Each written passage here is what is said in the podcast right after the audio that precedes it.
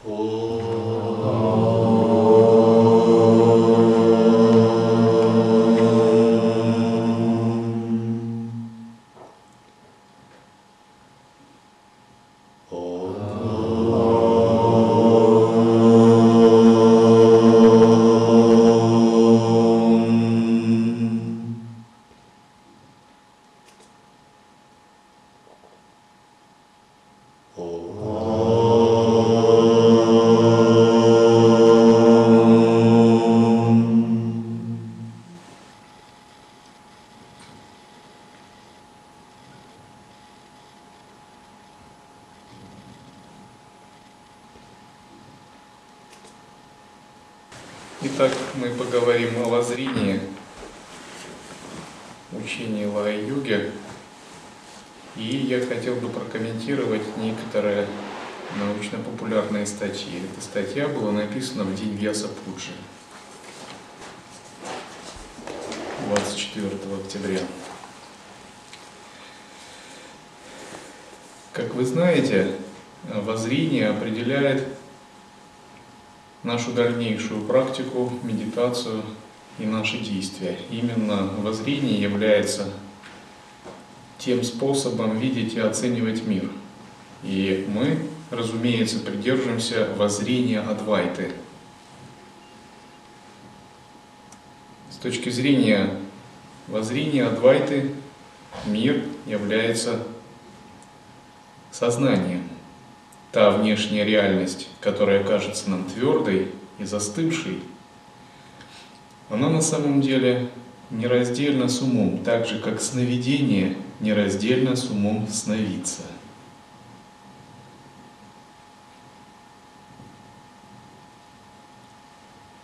Мир – продукт сознания. Даже вот на таком поверхностном уровне, если воспринимать, когда мы видим какие-либо вещи, например, стулья, колонны, светильники, их не существует в природе. Это мысли, это чьи-то спроектированные творческие проекты. Ни колонны, ни светильники, ни сам зал не появились откуда-то.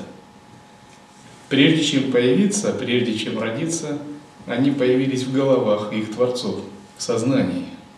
Другими словами, все, что мы видим вокруг, это застывшее материализованное сознание. Мир вокруг нас – это тоже застывшее материализованное сознание Брахмы, Творца. Но нам он не кажется сознанием поскольку это очень плотная реальность. Мир – это своего рода магия смыслов. Магия смыслов, окружающая нас. И живые души околдованы магией смыслов внешнего мира, зачарованы ею. Она очень сильна. И они постоянно подвергаются этой магии смыслов.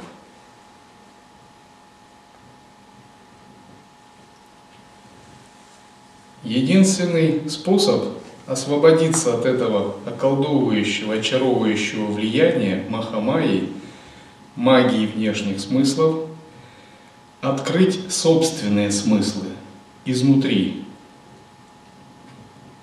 На основании этого научиться самоосвобождать влияние внешних смыслов. Святые Адвайты говорят –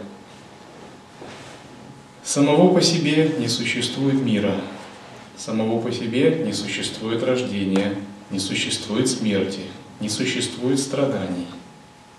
Все это магия смыслов. Смерть – это определенный смысл, магия которого очень сильна, и она сильно оказывает влияние на сознание, так же как рождение, тело, внешняя реальность. И эта магия смыслов настолько сильна, что, во-первых, живые существа, они даже не задумываются. То есть задумываются только те, кто чуть-чуть начинает от этой магии смыслов освобождаться. Все же другие не, не задумываются, потому что Махамая очень сильно транслирует свои смыслы. Каковы особенности этой трансляции? Они транслируются очень на глубоком уровне, на уровне сверхсознания и подсознания. Они транслируются непрерывно, то есть 24 часа в сутки. Они транслируются с большой силой, скоростью и энергией. Это непрерывная трансляция определенных смыслов сознания. И когда от них можно освободиться? Только тогда, когда мы учимся и открываем внутренние смыслы.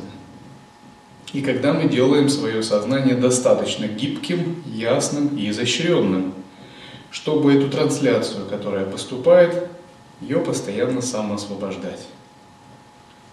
Трансляция идет, а мы внутри думаем, это сон, это сон, и работаем с анкальпой, или концентрируемся, ахам, брахмасми, или атмавичара. И трансляция идет, но мы увиливаем из нее – и самоосвобождаем.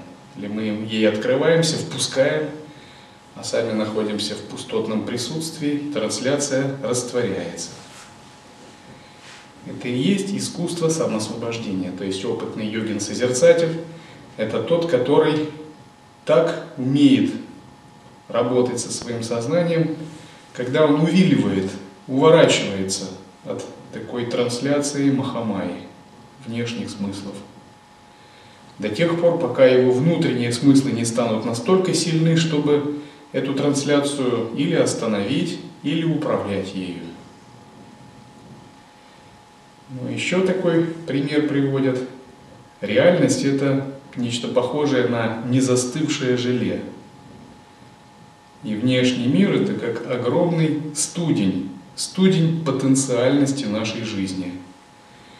А своим вниманием своей заинтересованностью этому незастывшему желе, этому студню, мы придаем определенную форму.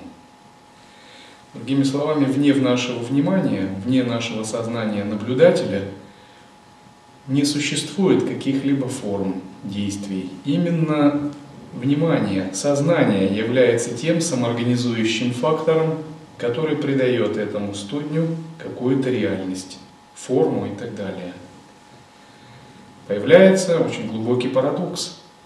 Мир таков, каким ты в него веришь, или таков, каким тебя обучили в него верить.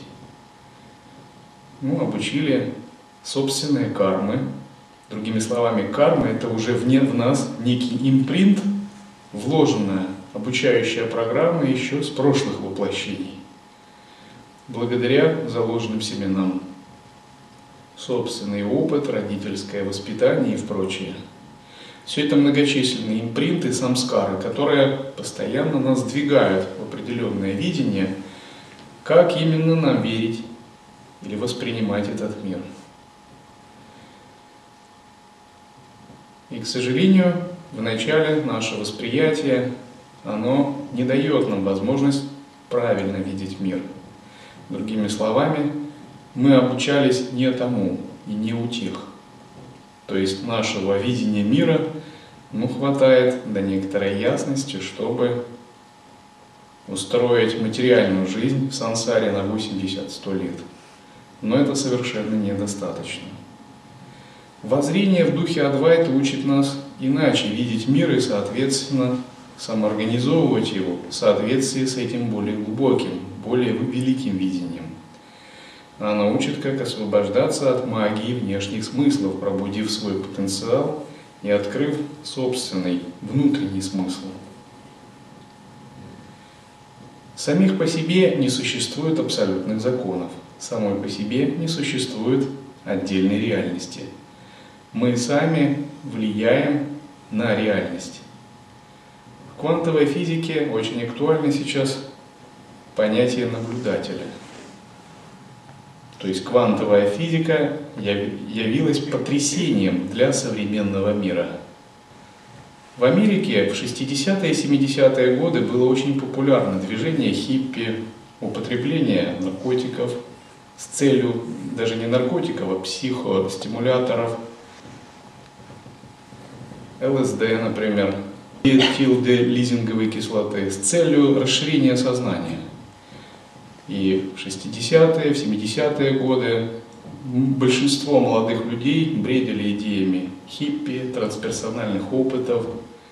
Чуть-чуть позже искали Кастанеду с Доном Хуаном, но так и не нашли. Дзеном и учениями индийских с вами. То есть в 70-е годы Америка испытала своего рода психоделическую революцию, когда очень много людей на всех уровнях увлекались опытами расширения сознания. Некоторые из них продолжили свой духовный путь, став монахами. Другим же повезло менее, но тем не менее они, извле... получив эти опыты, закончили университеты, стали жить взрослой жизнью, отрастили бороды, э, защитили ученые диссертации, став профессорами в вузах. И свои опыты они продолжали интерпретировать, развивать, изучая учение Веданты. И многие из хиппи, тех, кто увлекался психоделиками, дзеном, ведантой в 70-е, в нынешние годы являются преподавателями в этих университетах. Именно эта духовная волна, родившаяся в то время, и породила это явление, которое сейчас называется квантовой физикой. Многие из ученых посещали духовных учителей и получали от них наставления. И именно эта духовная волна полностью переворачивает все существующие физические представления о реальности даже в мирской среде. То есть мы сталкиваемся с таким феноменом, когда так называемая мирская среда перестает уже быть мирской, поскольку самые авторитеты этой мирской среды утверждают почти то же самое, что утверждает Дататрея и Васиштха. Это очень сильно вдохновляет и меняет вообще отношения с внешней реальностью. За каждым поворотом улицы я встречаю другого самого себя. Похоже, спор между физиками, длящийся уже более полувека, подходит к своему логическому завершению. Речь о проблеме множественности Вселенной. Известный британский физик-теоретик Дэвид Дойч из Оксфордского университета, автор нашумевшей книги «Структура реальности», опубликовал вместе с коллегами статью, в которой доказывает, что без тезиса о множественности вселенных, он называет их совокупность мультиверс, то есть мультивселенная, не может быть квантовой физики. А поскольку квантовой механики этого столпа современной физики просто не может не быть, то, следовательно, не может не быть и множественности миров.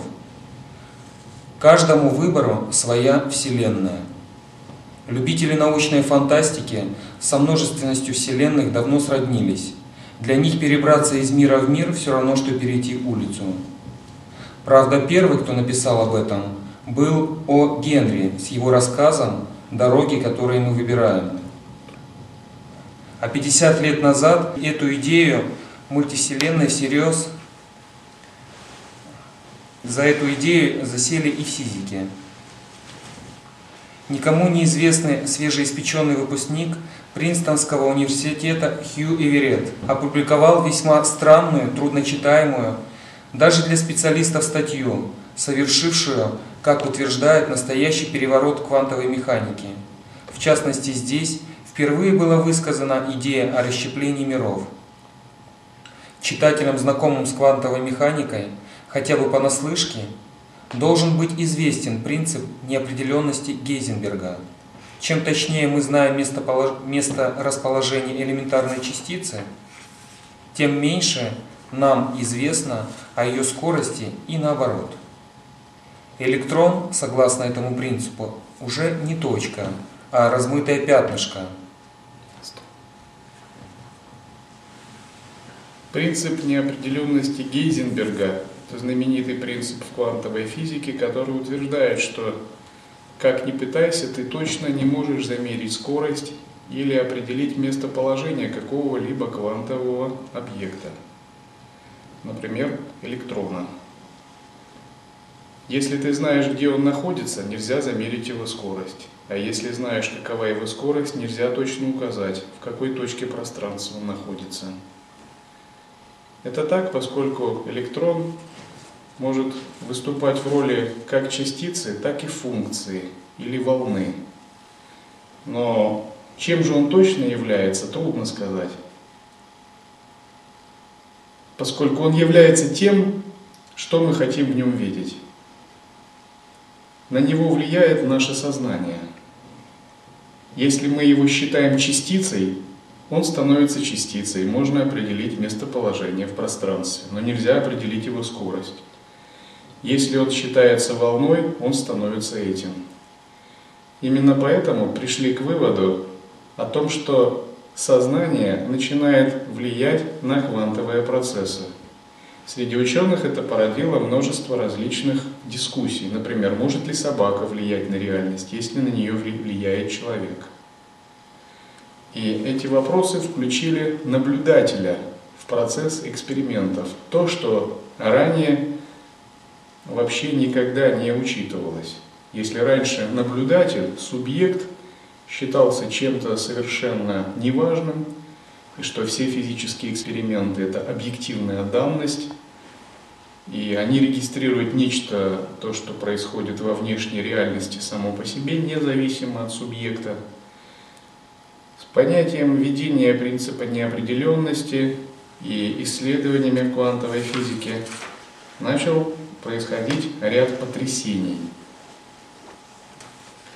И эти потрясения начали тогда приводить к попытке прояснить, а что же такое сознание.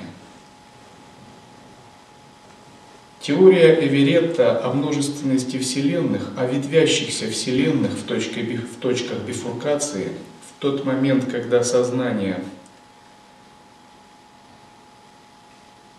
думает о чем-либо или совершает любой волевой акт, в свое время явилась шоком. Ее долгое время не хотели принимать. Тем не менее, сейчас фактически она является разновидностью классики. Когда он вертится вокруг атомного ядра, то там нет орбиты, а есть некое сферическое облако. На самом-то деле он может быть и точка, но для нас он пятнышко, область его возможных местонахождений и скоростей. По Эверету в момент измерения этому термину ученый придает куда больше широкий смысл, чем общепринятый. Вселенная расщепляется на множество других, и в тот же момент отличаются они друг от друга только местонахождением точки в одном единственном пятнышке – причем при любом акте выбора, куда ставить точку, реально осуществляется с той или иной вероятностью все мыслимые варианты этого выбора. И на каждый вариант полагается своя собственная Вселенная. Иными словами, каждый миг, каждая Вселенная в мире Эверета расщепляется на непредставимое количество себе подобных, а уже следующий миг – Каждая из этих новорожденных расщепляется точно таким же образом. И есть огромное, чуть ли не близкое к бесконечности и все время увеличивающееся множество вселенных. И в этом множестве есть множество миров, в которых существуете вы. В одном мире вы читаете эту статью, пьете чай, в другом – кофе. В одном мире вы едете в переполненной электричке, в другом на собственной океанской яхте. В одном мире вы победитель, в другом побежденный. И в этом множестве есть множество таких миров, где все вы практически не отличаетесь друг от друга. Осталось только понять, имеем ли мы по теории Эверета хотя бы принципиальную возможность пересечь тот самый поворот улицы, за которым можно встретить другого, самого себя. Итак, мир, согласно воззрению Адвайты, можно представить как такую чудесную, единую, целостную сферу с безграничными возможностями, с безграничным возможностям различных вариантов. с бесконечным числом вари- различных вариантов. Наше сознание можно представить как змея, который ползает внутри этой сферы. Если проще, можно представить яблоко и червяка внутри, но лучше можно представить змея внутри такой сферы яблока. И это мистическое яблоко содержит бесчисленное количество вариантов. И эти варианты, они существуют одновременно, прямо сейчас, мгновенно. В одном варианте вы мирянин, в другом божество, в третьем Будда, в четвертом достигший радужного тела, пятом очень удачливый предприимчивый человек, в шестом адское существо, в седьмом асур – в восьмом Асур, но правитель мира Асуров. В девятом Асур, потерпевший поражение от Индры и заключенный во временную капсулу. В десятом божество царь мира Индры. В одиннадцатом божество мира святых форм. В двенадцатом существо, пребывающее только как каузальное сознание – тринадцатом божество Мандалишвар, правитель чистых земель. В четырнадцатом житель, но не правитель чистых земель. В пятнадцатом Аватхута в мире людей. В шестнадцатом Аватхута, но в мире, параллельном миру людей. И если бы я это перечислял, это можно было бы перечислять всю жизнь, количество этих вариантов. Некоторые из этих вариантов удалены, некоторые слишком удалены, допустим, вариант, где вы являетесь каким-либо растением с развитым каузальным сознанием, слишком удален от вас. Или вариант, где вы являетесь Брахмой, Творцом Вселенных, тоже очень удален. Другие варианты, они более близки, они составляют поле ближайших ваших возможностей выбора. И чем ближе к центру этого яблока, тем эти варианты чище, прекраснее и связаны с единым вкусом, божественной гордостью и недвойственностью. Тем яснее в них реализована дхарма, принцип недвойственности. Чем дальше от центра, к периферии, тем меньше там дхармы, больше затуманенности, иллюзий, ограничений и страданий, тем больше подверженности внешним смыслам. И сознание змей двигается внутри этого яблока. Оно двигается волей. И от того, в какую сторону оно вернется, повернется, под каким углом, тот вариант начнет активизироваться и сразу же разматываться. И это сознание змей как бы двигается по таким червоточинам или туннелям, светов, таким световым туннелям. В зависимости, как оно повернется, те события и ситуации мгновенно начинают разворачиваться. Это подобно в калейдоскопе. Если вы видели в детстве, играли, смотрели в трубу калейдоскопа, то в зависимости от того, как ты повернешь трубу, складываются причудливые узоры. Эти узоры существуют как потенциал этой трубы. Вы их не создаете, вам надо только повернуть трубу под нужным углом зрения – и этим змеем является наше сознание. Сознание направляется волей. Вот в учении существует так называемое э, учение о самосовершенстве трех тел. То есть оно говорит, что три божественных тела, тело мудрости, иллюзорное тело в мире богов и совершенное тело в проявленном мире, они уже существуют. Они уже нам присущи вопрос в их самоузнавании. И когда говорится о том, что есть разные варианты нас, это тоже самое, что и совершен, самосовершенство этих тел. Эти три тела – это не столько три тела, сколько три совершенных измерения, а тел может быть, как носителей сознания, бесконечное количество – Наши иллюзорные тела, их бесчисленное множество, и они существуют повсюду.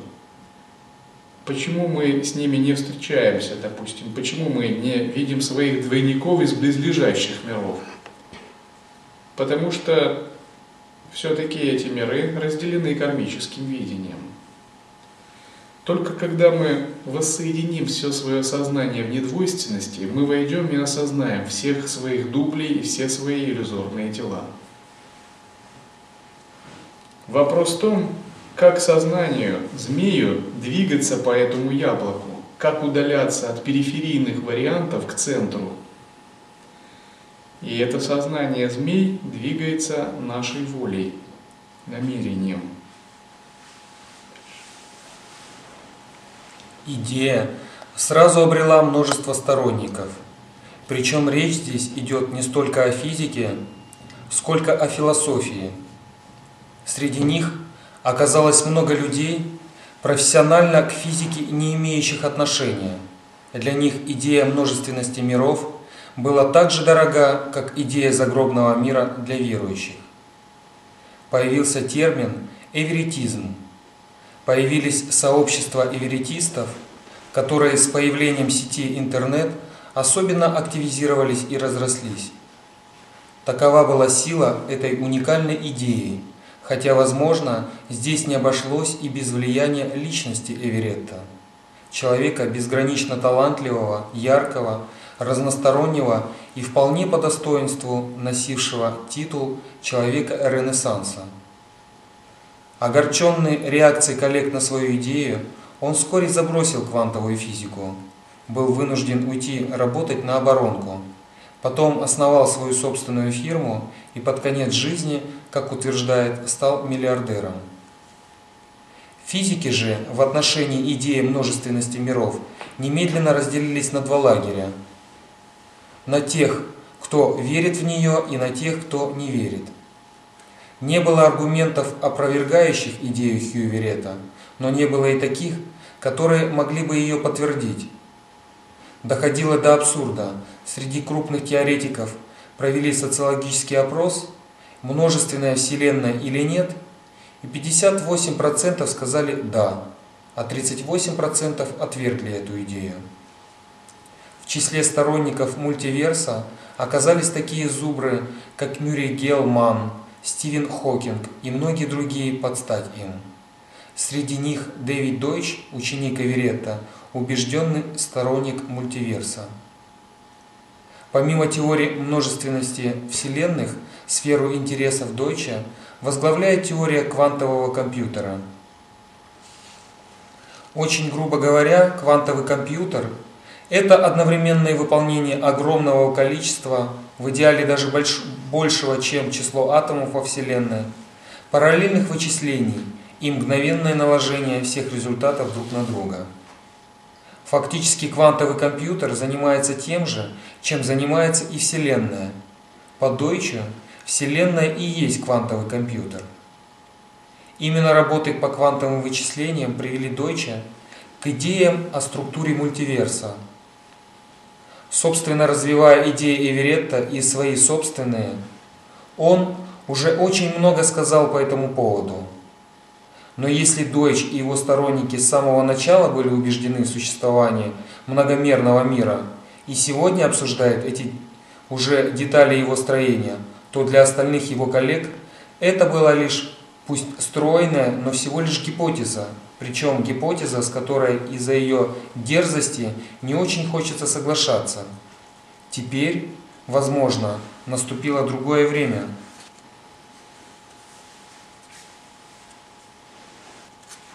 Дэвид Дойч утверждает, доказано, что при существующих взглядах на строение Вселенной множественности миров просто не может не быть.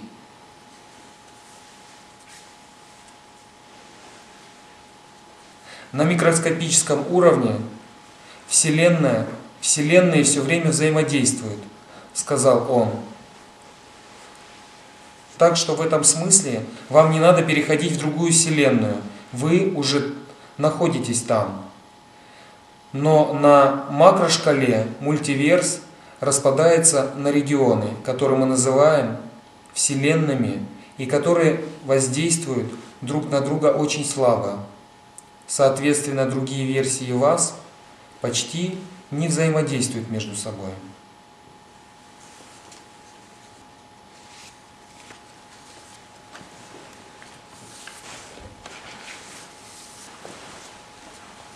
Другими словами, силой намерения сознание, змей, двигаясь внутри этого яблока, постоянно меняет реальность. Реальность постоянно откликается на посылы сознания.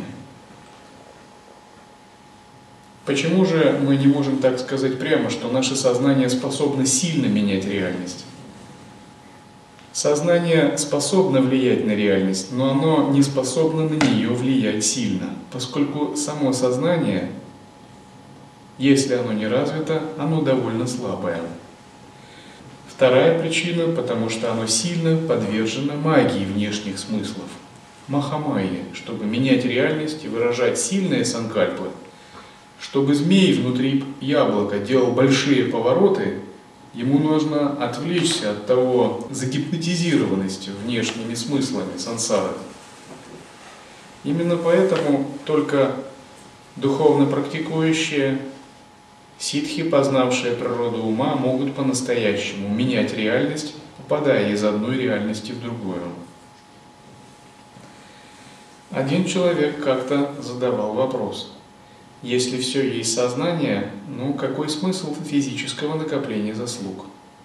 Не могу ли я просто искренне поверить, что я достоин всех заслуг? И что я вот построил храм, сделал много подношений, и все заслуги автоматически обрушатся на меня. Я стану человеком с большой заслугой. Мы ведь можем направлять реальной силы ума? Я порекомендовал ему ответить так, что на самом деле не так-то просто искренне поверить, мы именно это и пытаемся, допустим, искренне поверить в божественную гордость, в том, что я есть Брахман. Но все дело в том, что подсознание очень инертно, и оно отчаянно сопротивляется, оно не хочет в это верить. И оно сильно верит во внешнюю реальность. И вера во внешнюю реальность перебивает нашу слабую веру, допустим, я есть Брахман, или в том, что мир есть проявление сознания. Мы пытаемся верить только когда практикуем, удерживаем санкальпу. Если это опытный практик, он может удерживать санкальпу даже 16 часов в сутки. Ну, упускать его во сне, если он не достиг непрерывного сознания. И то у него не хватает глубины, и это прерывисто. Но вера во внешнюю реальность, она ведь действует непрерывно. И трансляция, магия внешних смыслов постоянно воздействует на сознание. Именно поэтому внешние заслуги – это то, что помогает открыть эту веру, выступая в качестве вторичной причины.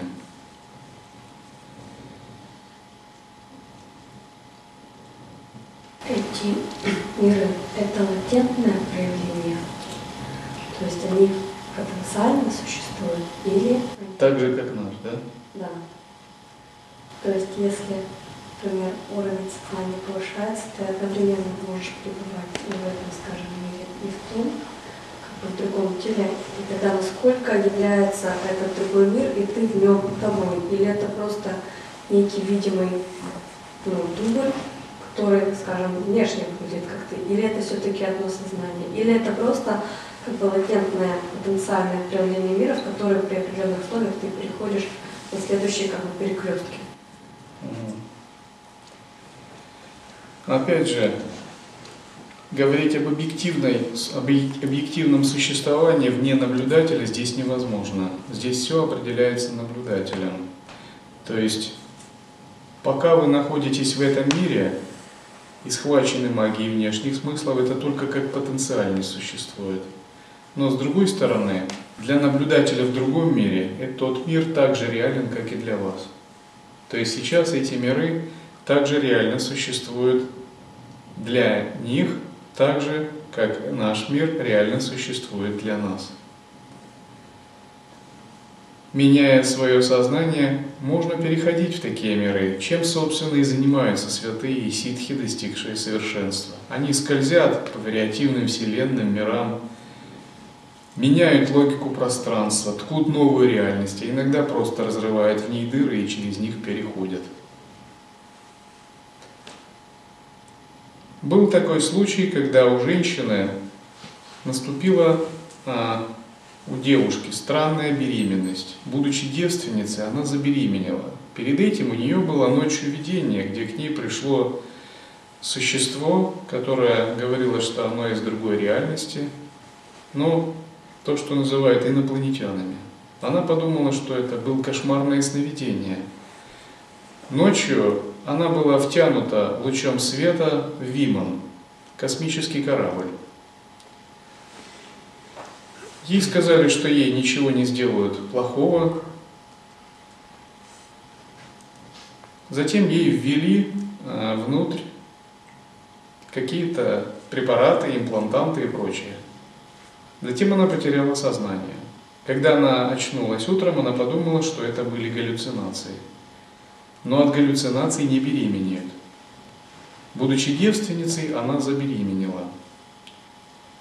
И когда начали исследовать плод с помощью УЗИ, это было все в России, по-моему, Оренбург, то этого плода обнаружили массу аномалий. Это не был плод человека. У него была другая структура ДНК, другое строение э, головы, пропорции тела и так далее. Ее сразу же поместили в особый центр, существующий в этом городе по изучению жертв аномальных явлений. Оказывается, это не первый случай, для этого даже существует особый центр и специальные люди, которые это изучают. То есть, так, как будто это в норме уже. Типа каждый, каждый день нам такие поступают, вам туда, пожалуйста. И э, специальный ученый, профессор был назначен, который курировал специально таких людей. И все это снимали на видео, исследования плода и прочее. И это фиксировалось, это очень строг, документы строгой отчетности, поскольку события из ряда вон выходящие. В конечном счете ей было сказано, что эти плоды э, младенцы растут очень быстро. За два месяца они достигают полной зрелости. Рождаются они не через 9 месяцев, а через 2 месяца. И так оно и происходило. В течение двух месяцев плод полностью сформировался и был рожден. Но когда они рождались, ни один плод не остался в утробе. Все они были похищены. Они просто исчезали, несмотря на старания охраны, акушерок и так далее. Таким же образом, в момент рождения, когда этот ребенок родился, прошло немного времени, и этот ребенок уже заговорил человеческим осмысленным голосом, и он сказал своей матери, что его отец там, и ему скоро предстоит отправиться туда. После этого этот ребенок просто исчез перед камерами, так же, как и исчезла сама женщина. Остались только видеопленки. И профессор, исследователь, который вел ее, который, э, пациентом которого она являлась, Затем посетил ее родителей. Он обнаружил эту исчезнувшую женщину там, но она ничего не помнила, даже то, как она рожала, и никаких событий не было. Исчезли все записи о ней и все документы, кроме видеопленок и записей, которые он хранил. Все было исчезло. Исчезла, реальность полностью поменялась, кроме той, которую они строго контролировали. Эта женщина даже не помнила, что с ней происходило она была перемещена в другой тоннель реальности. Такие случаи, их можно насчитать огромное количество. Они не попадают в поле зрения так называемых обычных людей просто в силу того, что обычные люди ну, не ищут этого и не стремятся видеть. Небольшие переходы, которые не вызывают таких сильных потрясений, мы выполняем постоянно, силой своего разума у нас всегда есть выбор, и этот выбор притягивает те или иные альтернативные вселенные. И в зависимости от того нашего выбора, куда змей сознания, ползающий внутри яблока, повернет, тот или иной выбор активируется и проявляется. Те выборы, которые мы делаем, определяются нашей ясностью, глубиной нашей ясности. Если ясности не хватает, мы делаем так называемые неправильные выборы – поворачиваемся к центру, к периферии, начинают притягиваться вероятности более худшие. То есть мы, может быть, и не желаем себе чего-то нежелательного. Тем не менее, неправильные выборы притягивают неправильные вселенные. правильные выборы притягивают правильные вероятности из правильных вселенных. И правильные и неправильные зависят от нашей ясности, в сторону центра мы повернемся или в сторону периферии внутри этого яблока.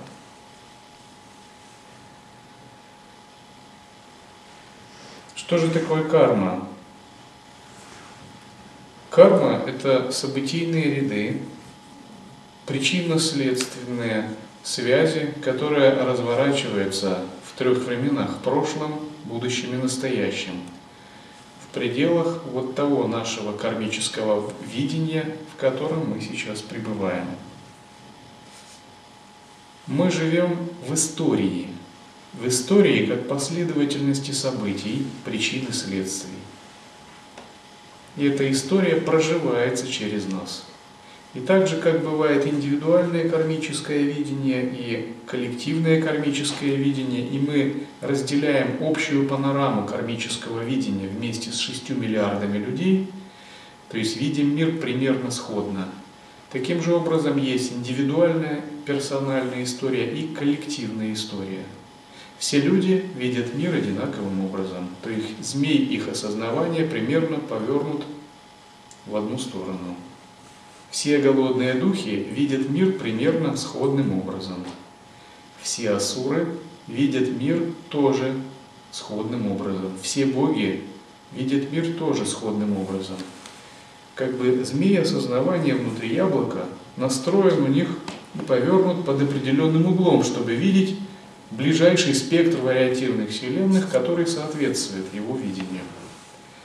Но как только мы начинаем разворачивать сознание, мы можем менять эти восприятия. Именно поэтому практикующие могут посещать шесть миров сансары, видеть различных существ из разных миров, переносить туда сознание на некоторое время. Что же такое лила, божественная игра? Это когда мы покидаем коллективную историю – Покидаем кармическое видение общее, которое мы разделяли, очарованность внешними смыслами, и входим в состояние персональной истории.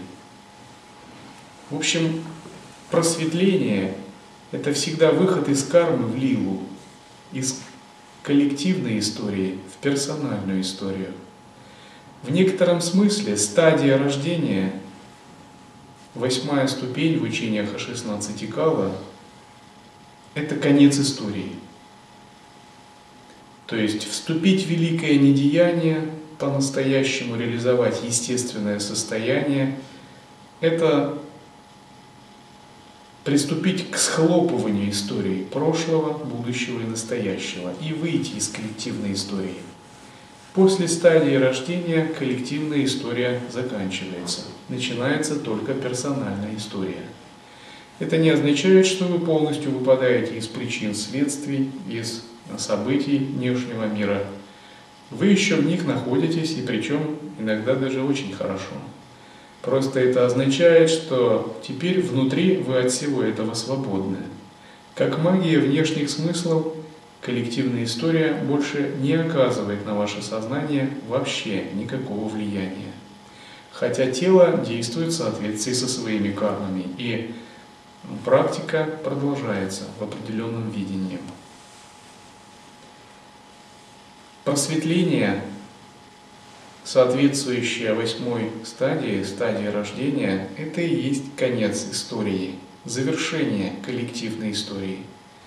Так или иначе, каждый индивидуум или все человечество двигается к концу истории. Только этот конец истории ну, реализовывается на уровне индивида, практикующего йогина.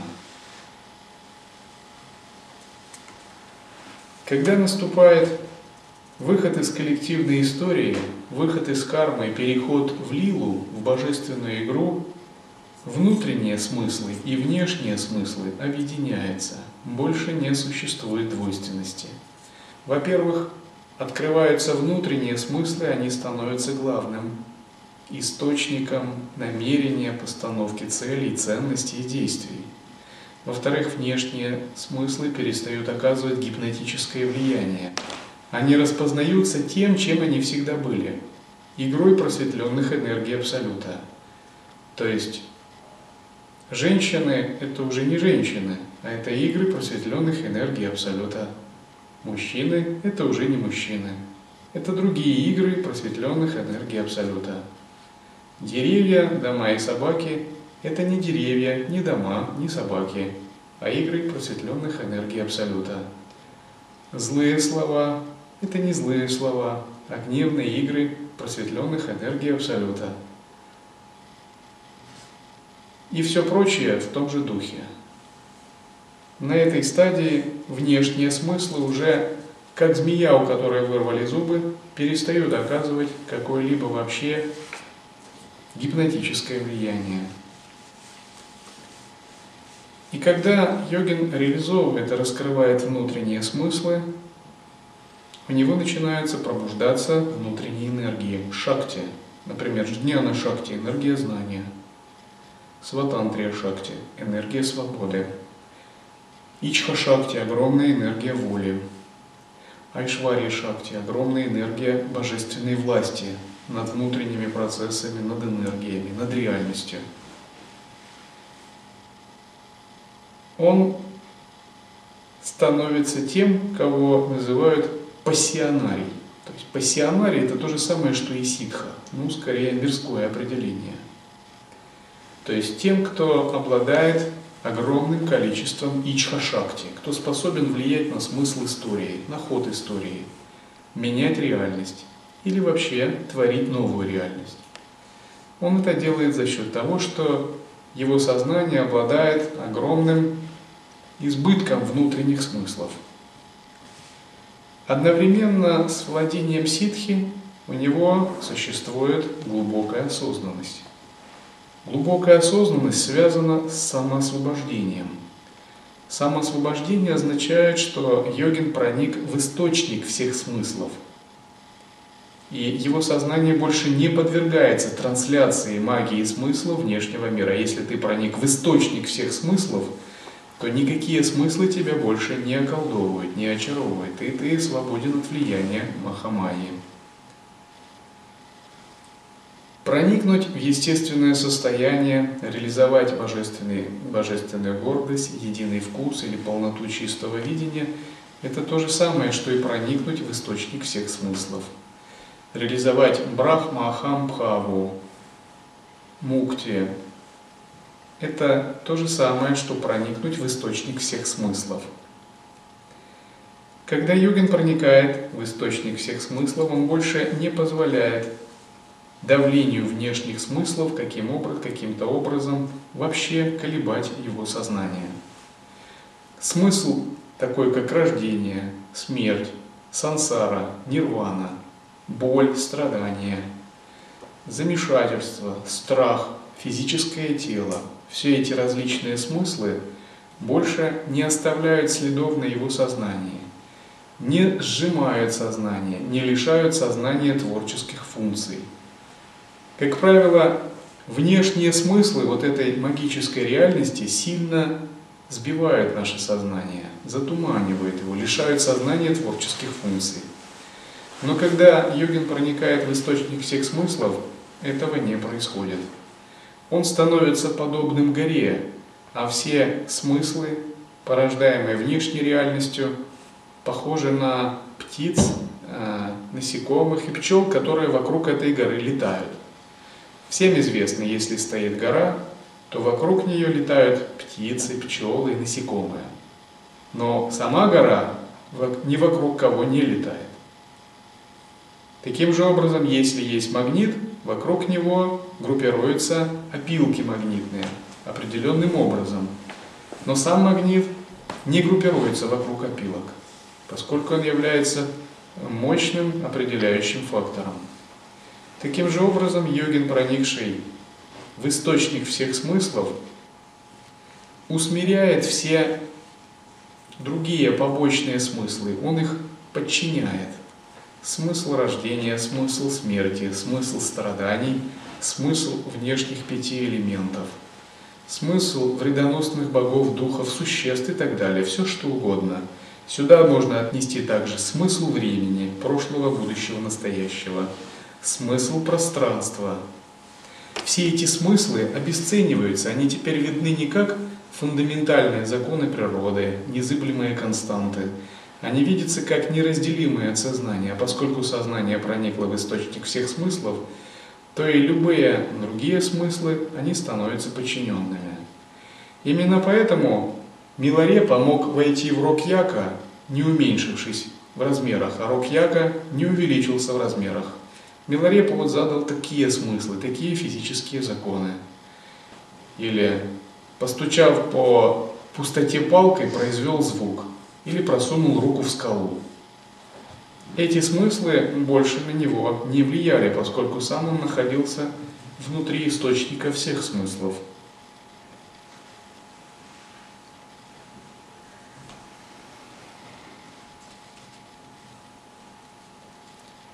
конечном счете, когда йогин достигает освобождения и выходит за счет из коллективной истории, самосвобождает все внешние смыслы, только тогда он может по-настоящему влиять на внешнюю реальность. Вначале он может влиять на внешнюю реальность, может совсем немного, просто направлять события в нужном направлении. Про таких людей говорят, он удачливый, все, что решил, добивается. Но почему есть удачливые и неудачливые? Те, кто добиваются своего намерения, и те, кто не, не добиваются. Это связано с несколькими факторами. С проникновением в природу зеркала сознания, с наличием ичха-шакти, свободной энергии, и со способностью самоосвобождать трансляцию внешних смыслов, освобождаться от помех.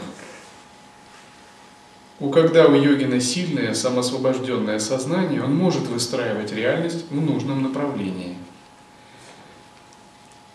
Но в истинном смысле управление реальностью и шита васита, вашита ситхи, о которых пишет Тирумулар, наступает после конца истории, после выхода из коллективной истории, после пробуждения, когда йогин, приняв великое решение, вошел в великое недеяние – и действует только из естественного состояния.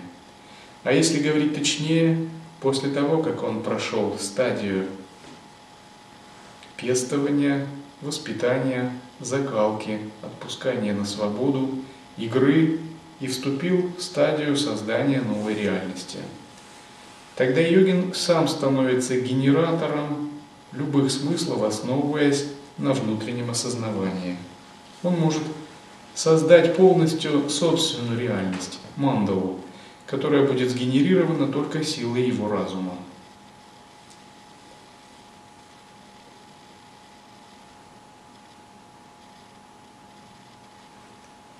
Исходя из теории Верета, можно сказать так, что у каждого из вас есть бесчисленное множество квантовых двойников, существующих в вариативных вселенных.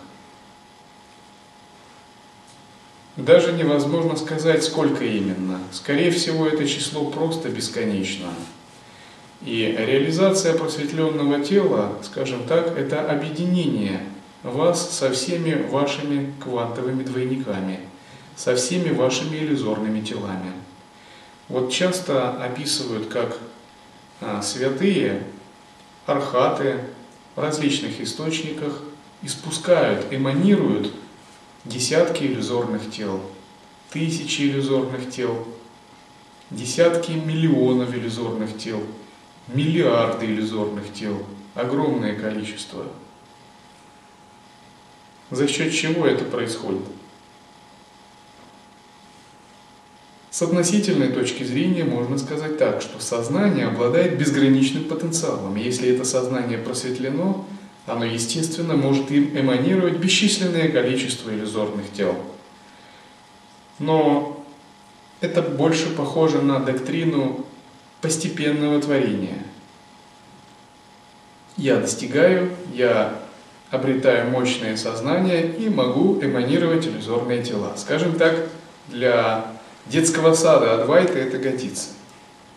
С точки зрения мгновенного творения – эти иллюзорные существа, эти иллюзорные тела создаются также мгновенно. одним актом сознания. Наконец, с точки зрения нетворения, эти иллюзорные тела уже всегда существуют. Они всегда существовали. Мы их только узнаем и воссоединяемся с ними.